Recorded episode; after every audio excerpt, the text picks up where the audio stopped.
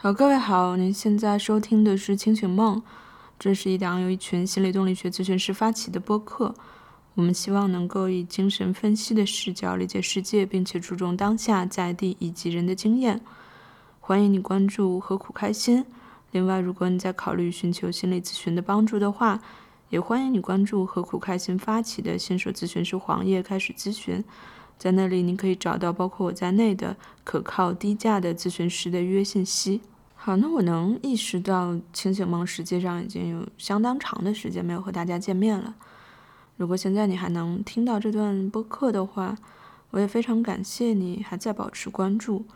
我知道这在一个信息非常嘈杂的时代是不太容易的一件事情。那实际上和往常一样，何苦开心是在大约去年年底的时候。开始了一次比较长时间的休假，这种暂停可以追溯到清醒梦的第二期，暂停遭遇之间的第三种状态。清醒梦本身也是何苦开心上一次暂停实验的一个产物。那这种暂停实验的想法实际上非常朴素，是想要通过一段时间的暂停创作，可以把之前的。创作和经验做一次重新整理，所以实际上和开心每次回来也都会有不少变化，这一次也不例外。所以在这里和大家做几点更新。第一点是关于我自己工作扩展的一个汇报，因为我目前在读的项目是芝加哥精神分析学院的心理动力学项目，但非常特别的是儿童与青少年方向，所以我。目前也在和儿童与青少年工作。如果大家对这个方面的工作感兴趣的话，也可以去参考 show notes 里面我的招募。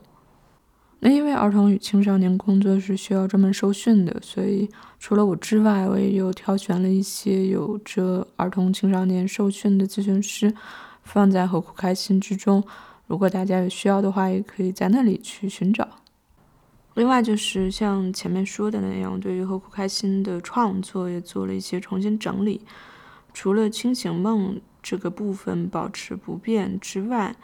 还增加了一个虚构创作的栏目，叫做“精神分析百鬼图”。在竹白开启了 newsletter 服务，阅读联想。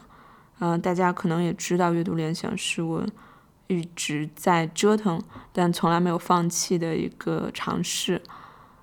在内容上就是精神分析的策展，包括精神分析内部的内容，比如说文献或者其他国外的播客、视频、图书，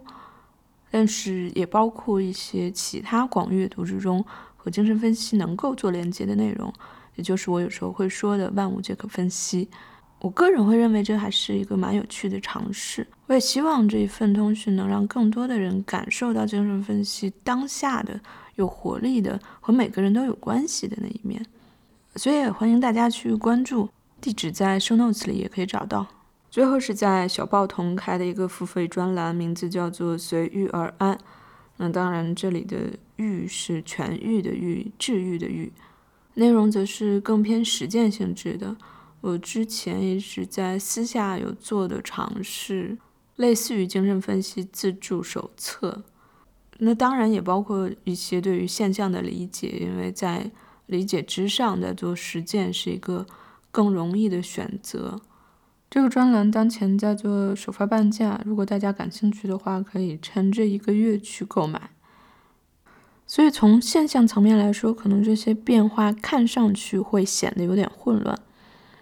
但实际上他们都归结在何苦开心的一份愿景之下。这个愿景就是我写在《何苦开心二点零》之下的精神分析作为一种心智模型。但我知道这句话听起来是非常抽象的，所以今天这一期清醒梦就希望能够用一些时间非常简短的去阐述一下这个所谓的何苦开心的愿景，所谓的精神分析作为一种心智模型到底是一个什么意思。以及这样一些栏目，他们能够如何去帮助我们共同实现这样一个愿景？那当然，我们知道，像现在这样一个时代，实际上是在经历着非常巨大的变化的。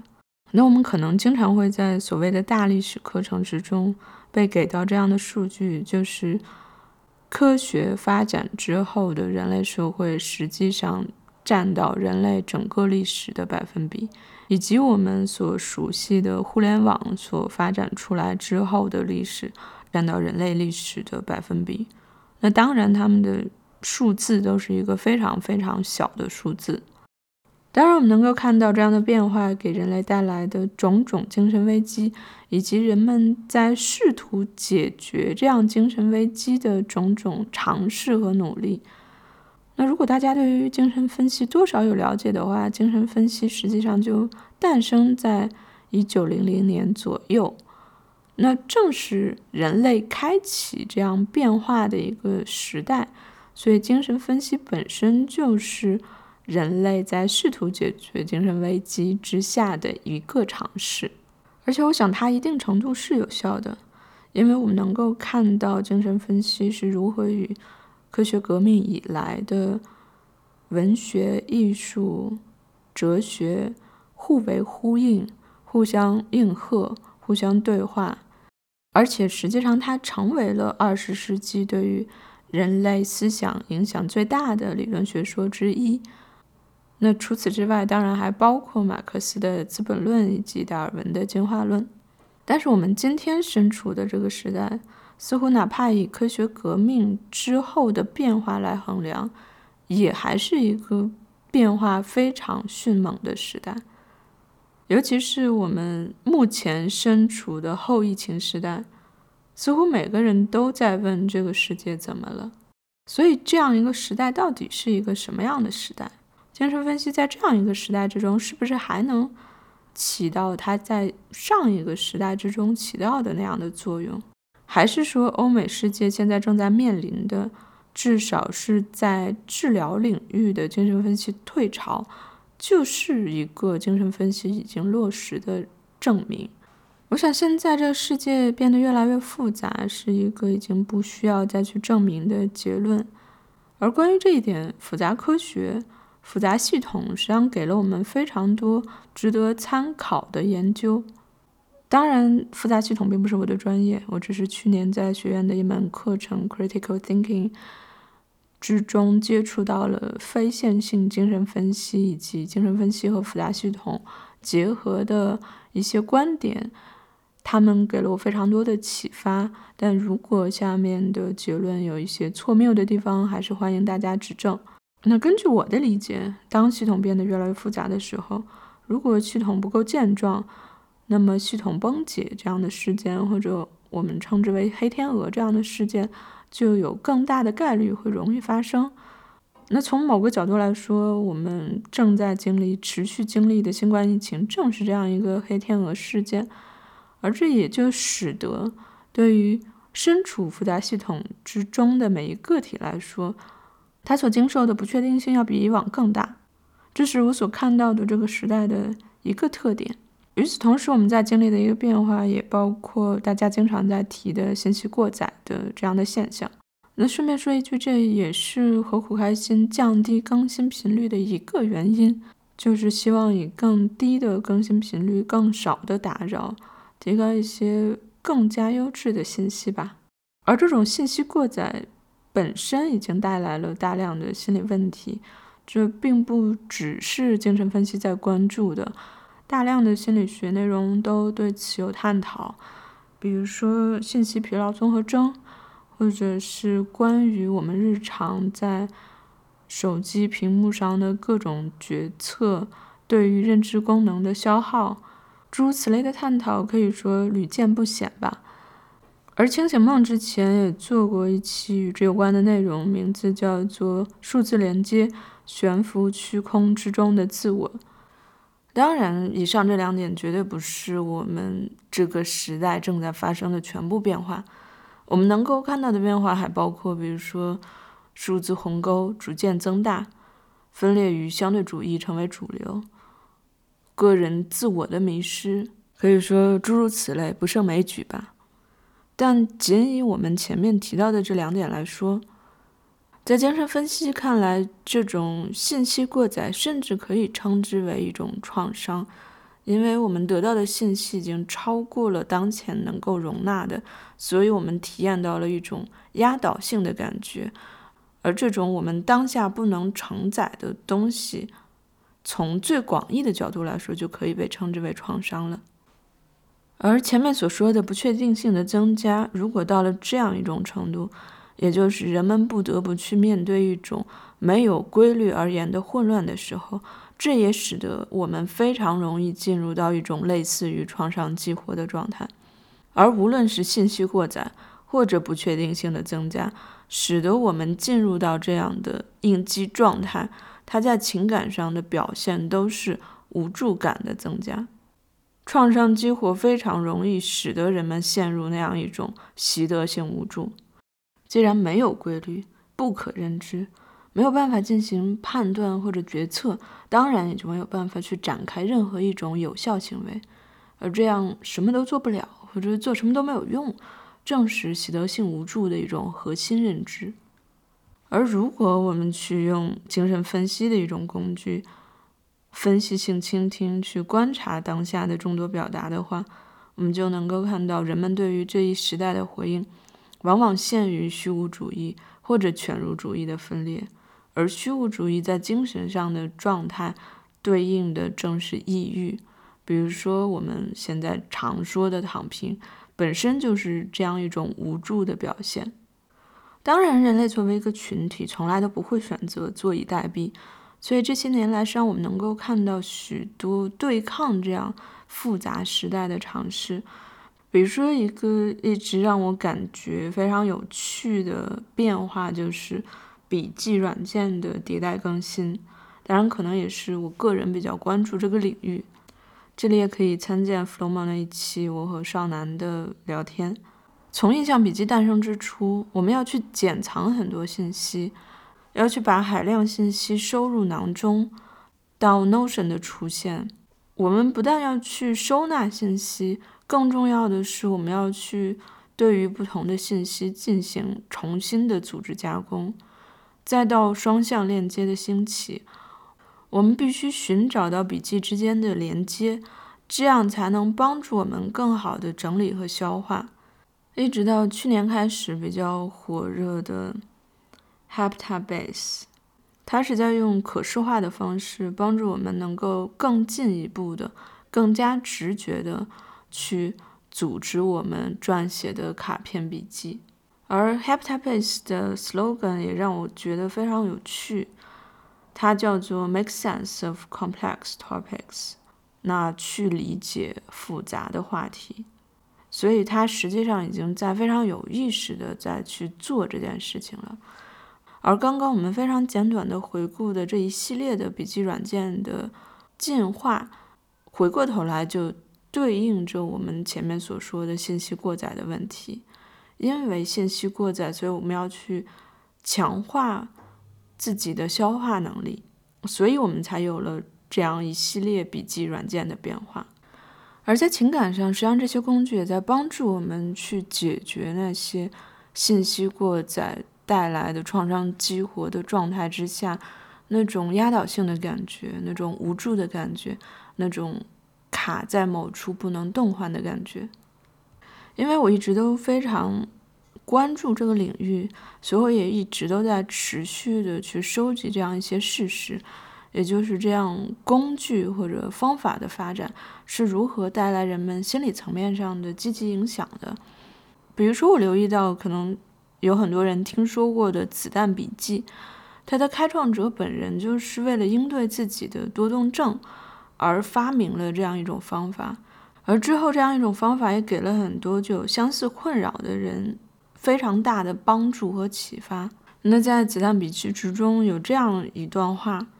老兵在子弹笔记上记录日常生活，分享自己应对创伤后应激障碍的方法；强迫症患者分享自己放下执念的方式；还有一些人像我一样患有多动症，看到他们成绩进步，焦虑有所缓解。我十分感动，而在我们前面提到的 Heptabase 的 User Story 里面，也有人去分享自己患有多动症，但是通过 Heptabase 得到了一定程度的改善。那还有一款番茄钟的软件叫做 Vitamin R。那在它的页面上，它是这么写着：这款软件从来不是特别的为了 ADHD，也就是多动症患者而设计的。但是许多 ADHD 患者发现这款软件的方法对于保持专注非常有帮助。所以就在它的官方页面上，它也写明了对于 Attention Deficit Disorder，也就是注意力缺陷综合症的帮助。这些发现都让我感觉非常非常有趣，是因为我在想，我们对于工具的追求、方法的追求，或者某些时候我们对于产品的追求，有多大程度上实际上是为了满足我们的某种情感的需求？我能想到的人们应对复杂时代的另外一个办法是教育产业的变化。当然，对于教育，我就更加的门外汉。但是我能够看到的是，人们对于现有教育的不满足，而对于现有教育的不满足，一定程度上是因为他所培养出来的人才，所谓的人才，实际上已经并不适应这个时代的变化和发展了。所以，一些新兴的教育项目可能是以项目为主导的教育，或者是以一些核心能力为主导的教育。这些核心能力可能包括自我认知、批判性思维、创造性思维、解决问题的能力、沟通合作的能力。这些的确是在这样一个复杂时代之下人们所需要具有的能力。但是原有的、更加填鸭式的、更加偏向知识的教育，可能并不能够去满足到这样的要求。所以，以上这两个方面是人类在工具和方法上应对复杂时代的一种努力。所以我在这个方面的思考也的确受到 Heptabase 的创始人詹宇安的启发。这是一个非常年轻的小朋友，但是是有一个非常大的能量的小朋友。那他在论述他的愿景的时候，他这样说。对于将整个世界知识与技术增长的速度优化到理论极限这个愿景，要把它转化成具体目标，我认为需要考虑的最重要的面向有两个：优化人类创造知识的方法，优化人类创造知识的工具。那当然，在这里我们讨论的并不是创造知识，而是应对这个复杂时代。但我想，或许思路也是一致的。但是，除了工具和方法之外，或许我们还需要一个更加成熟的心智，才能真正的完成这样一个目标。因为，就像我们前面说的，有时候人们在选择一种工具或者方法的时候，实际上他可能是有一些没有被满足的情感需求，而这些工具或者方法当然可以。起到一定程度上的情感上的辅助作用，它们像是一种情感上的轮椅。但是，如果我们本身具有一些更加成熟的心智，或许我们就能更好的使用这样的工具，或者在拥有这样的工具的情况下，可以帮我们把处理信息的速度提高到一个之前没有办法想象的一个更高的程度。而进一步来说，之所以人们在面临这样一个同样或者相似的环境，但是反应却非常不一样，有一部分就是在这样的环境之中，人们被激活的那部分情感是非常不一样的。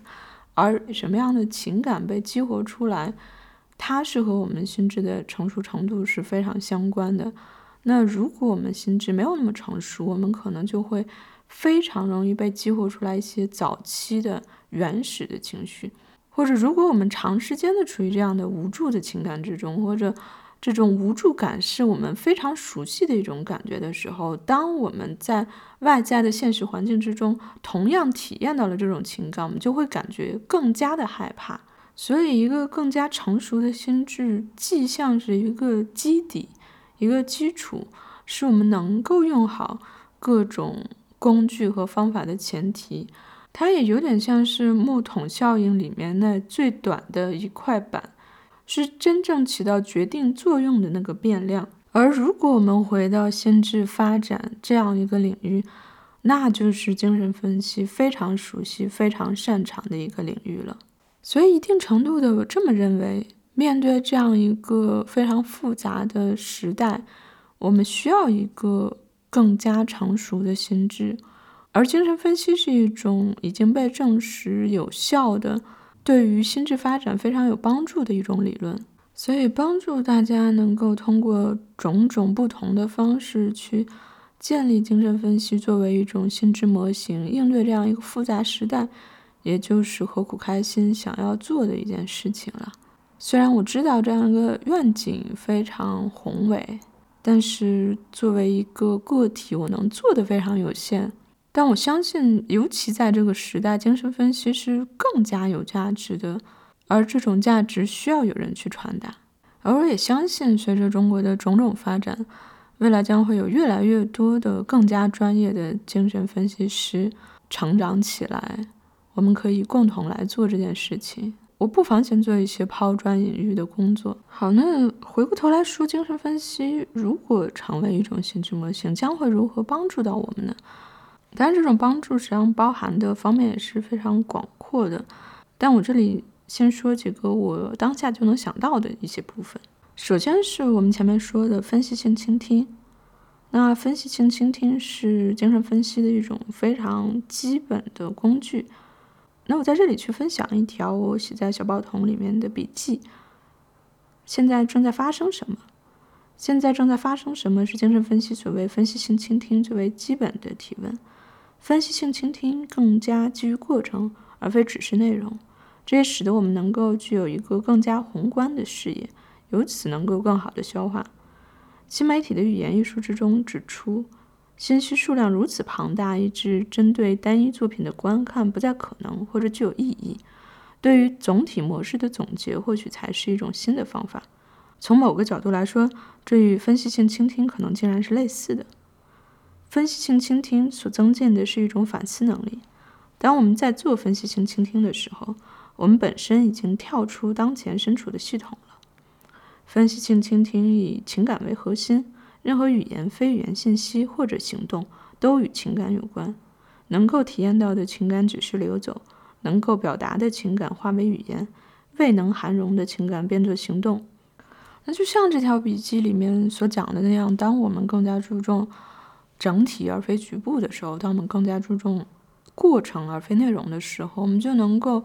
够一方面过滤掉那些或许没有那么重要的信息，另外一方面，我们也能听到一些言外之意，或者极有可能被我们忽略掉了的重要信息，而这些改变都能一定程度的帮助我们增强在这个信息过载的时代的消化能力。那与此同时，我经常在讲的一句话是：真正的成熟是复杂度的增加。如果我们的心智更为成熟，我们就能够容纳更加复杂的信息，而不必要将之去做非黑即白的分裂。而我们当然都知道，分裂是当前在互联网上最为常见的一种现象。那分裂实际上是我们在婴儿阶段就会发展出来的一种心智功能。之所以在婴儿时期我们需要发展出来这样的功能，恰恰是因为我们的心智不够成熟，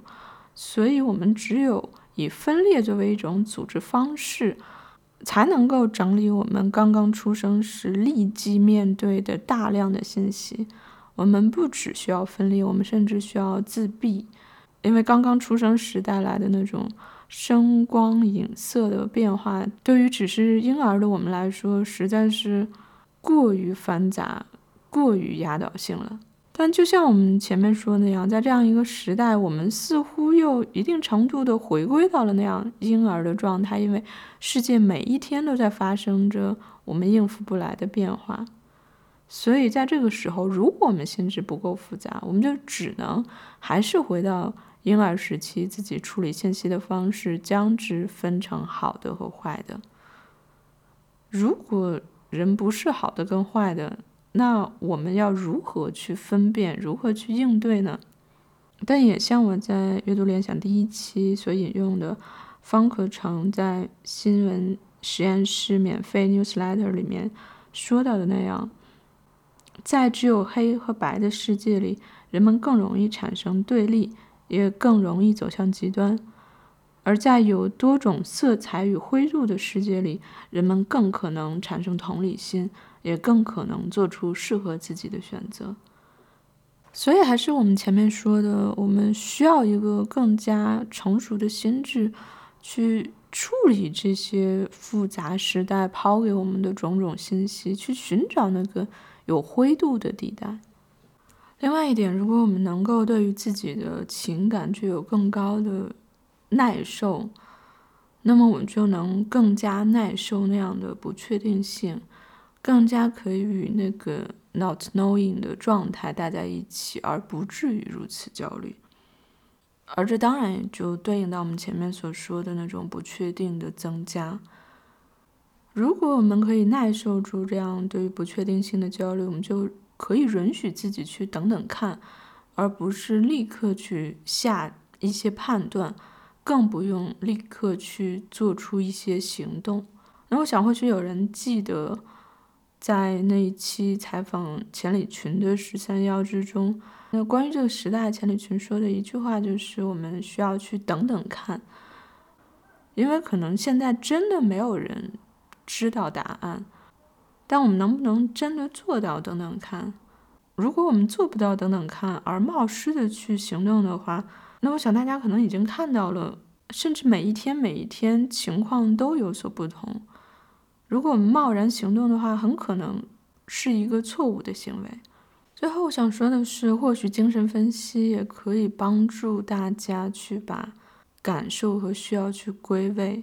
这样才能在一个混乱的环境之中去更好的去保护自己。那虽然我们前面没有提到，但在一个不确定性激增的时代，除了我们前面说的无助之外，混乱也是大家非常容易去体验的一种感觉，当然，这种感觉一定是和外在的一些变化有关的。但是，如果我们还是去看是什么样的感受，在这样一个外在环境之下被激活的话，那样一种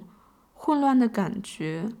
它最本质的一个部分是关系的混乱。而如果我们在早期关系之中经历了这样一种混乱的感觉，它不一定要强烈到大家现在已经比较熟悉的依恋理论之中的紊乱依恋。但如果我们经历了一些早期关系的混乱的话，那它将导致的一种感觉就是我需求的混乱，可能他人的需求是凌驾在我的需求之上的。我不知道我是谁，我不知道我需要什么，我不知道如何去照顾和保护自己。而现在我留意到的一种状态是，有时候大家在这样一个混乱的环境之下，会过度反应、过度保护自己；而有时候大家又在这样混乱的状态之中，不知道如何去照顾自己、保护自己。不管是哪样一种状态，实际上都和我们。今天所讨论的这种混乱的感觉、无助的感觉是高度相关的。所以，如果我们能够让自己的感觉归位，更加明确我是谁、我想要什么、我需要什么、我如何去照顾好自己，那我想也是在这样一个环境之中非常必要的一种心智的能力。所以在这样的梳理之后，我们再去看何苦开心当前的四个栏目。那虚构写作、精神分析、百鬼图是希望通过一些感性的内容，让大家可以去跟自己的感受建立联系，而不只是用一些空洞的观点去更加增强了那个理智化的内容。因为精神分析工作一个非常重要的部分就是和情感工作，所以这是我去做一些虚构写作尝试的原因。那后面我也想要去用更多的形式，包括音乐、绘画、游戏、交互设计等一系列新的形式，去帮助大家去增强这个感性的部分。那在小报童的付费专栏《随遇而安》，可能更加是一些偏实践的内容，偏行动的内容，但它更是一些基于理解的实践。除了日常生活的实践之外，也包括精神分析和其他更多方面的实践的联系，比如说写作，比如说管理，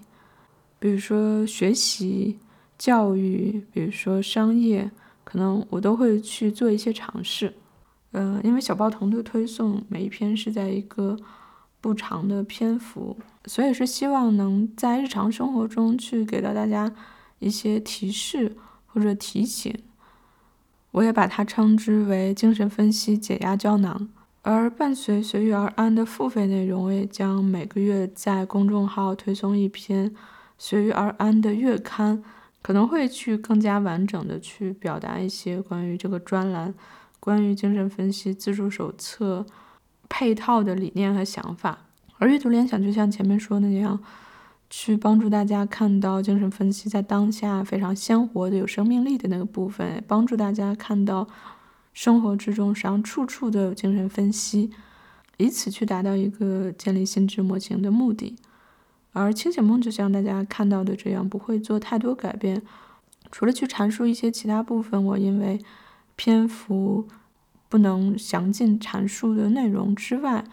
我还是非常希望清醒梦能像 slogan 里说的那样，用精神分析去理解世界，可能还是会去提供一些精神分析的 case study，或者像之前那样去用我的理解去介绍一些精神分析之中不是那么好懂的概念。那因为上次停更之前，我还有一些节目没有放出来，所以我可能接下来会先把那些节目。放出来之后，再慢慢的去做更新，之后的更新频率就是一个月一次。那这一期就是这样，我们下期见。